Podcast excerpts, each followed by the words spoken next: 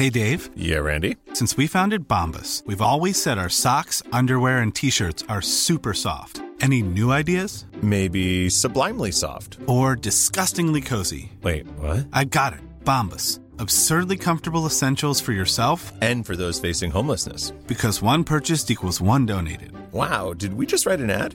Yes. Bombas. Big comfort for everyone. Go to bombas.com slash ACAST and use code ACAST for 20% off your first purchase. Te lo cuento.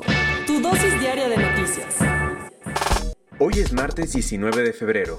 ¿Y los terroristas se irán a casa? Empezamos con noticias desde Europa, porque en este continente se está debatiendo qué hacer con los 1.200 yihadistas que están presos en Siria. Te doy un poco más de contexto. Todo empezó este fin de semana cuando Donald Trump, el presidente de Estados Unidos, soltó uno de sus controversiales tweets en el que le pidió a los países europeos que se hicieran cargo de sus 800 ciudadanos yihadistas presos en Siria. ¿Quieres que vaya un poco más lento? Te cuento. Acuérdate que desde hace 7 años, los sirios atraviesan una guerra civil en la que se han metido algunos países extranjeros para combatir al Estado Islámico, ese grupo terrorista que llegó a controlar gran parte del país. Lo curioso es que con los años, muchos extranjeros se unieron a este grupo terrorista y se convirtieron en yihadistas. Y pues después de una larga batalla, se cree que la lucha contra los islamistas podría terminarse en los próximos días, pero faltan algunos detalles. Por eso Trump le reclamó a Europa que se hiciera cargo de sus ciudadanos que fueron detenidos por los aliados de Estados Unidos antes de que los liberaran. Según las fuerzas democráticas sirias, en total hay 1.200 presos de 45 nacionalidades diferentes.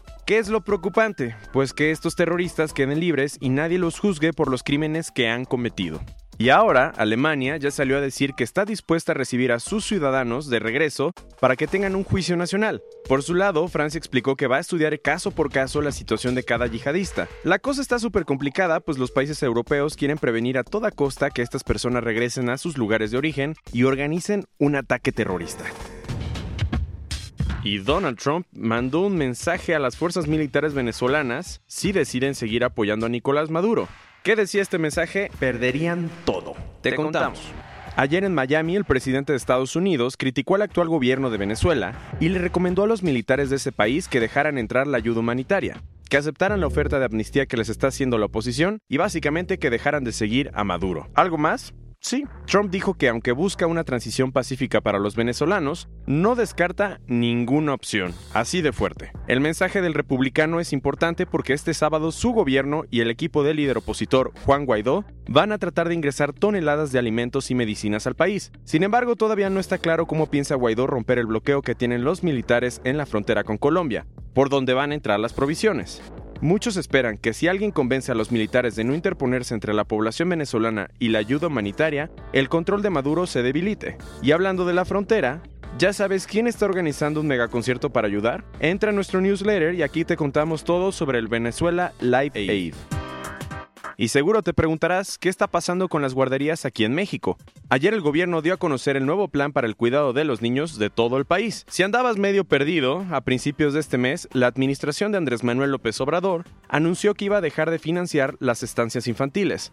Y en su lugar le iba a dar el dinero a los padres de familia para que decidieran quién debería de cuidar a sus hijos, como por ejemplo las abuelitas. ¿Y por qué hizo esto? Pues la principal razón detrás de esta controvertida decisión es que dentro del sistema de guarderías de la Secretaría de Bienestar, antes Sol, había toda una red de corrupción.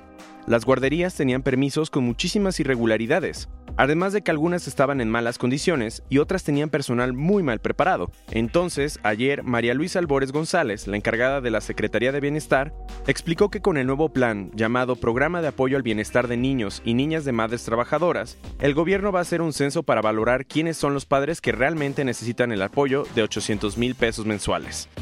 Y entrando otros cuentos, ayer el PAN, PRI, PRD y Movimiento Ciudadano rechazaron la polémica propuesta de la Guardia Nacional, pues según dice busca militarizar aún más el país. Lo que quieren los senadores de estos partidos es cambiar el plan presentado para que, en su lugar, se pueda crear una iniciativa que respete los derechos humanos. También que deje a las Fuerzas Armadas en las calles solo de manera temporal y que elimine el fuero militar. Todo esto para que nuestro país pueda llegar a una situación de paz sin que se comprometan los derechos de las personas. ¿Y listos inversionistas allá afuera? Andrés Manuel López Obrador presentó ayer el Consejo para el Fomento a la Inversión, el Empleo y el Crecimiento Económico, un foro que promete servir como un espacio que impulse la cooperación entre los sectores público y privado, además de la innovación tecnológica que México necesita. Para que veas qué tan importante es este consejo, nada más a la presentación de ayer fueron Carlos Slim, Olegario Vázquez Aldir y Ricardo Salinas Pliego. ¿Tú eres de los que toma refrescos dietéticos para sentirse más saludable? Parece ser que esto no es lo mejor para ti, pues gracias a un nuevo estudio de American Heart Association, se descubrió que estas bebidas endulzadas artificialmente pueden causar más daño que sus versiones regulares. Investigadores estadounidenses encontraron que las mujeres que beben al día dos o más de estas bebidas de dieta tienen 31% más de probabilidad de sufrir accidentes cerebrovasculares causados por coágulos. ¡Auch! Esta fue tu dosis diaria de noticias del día de hoy. Yo soy Diego Estebanés. Escúchanos mañana. Hey, folks, I'm Mark Marin from the WTF Podcast, and this episode is brought to you by Kleenex Ultra Soft Tissues, your ally to help tackle your allergy symptoms this season. I love the change of seasons, but nobody loves pollen and all those other things floating in the air that make you sneeze during this nice weather. Kleenex Ultra Soft Tissues are hypoallergenic and allergist approved, so fight back against watery eyes and runny noses without worrying about irritating your skin. For this allergy season, grab Kleenex and face allergies head on.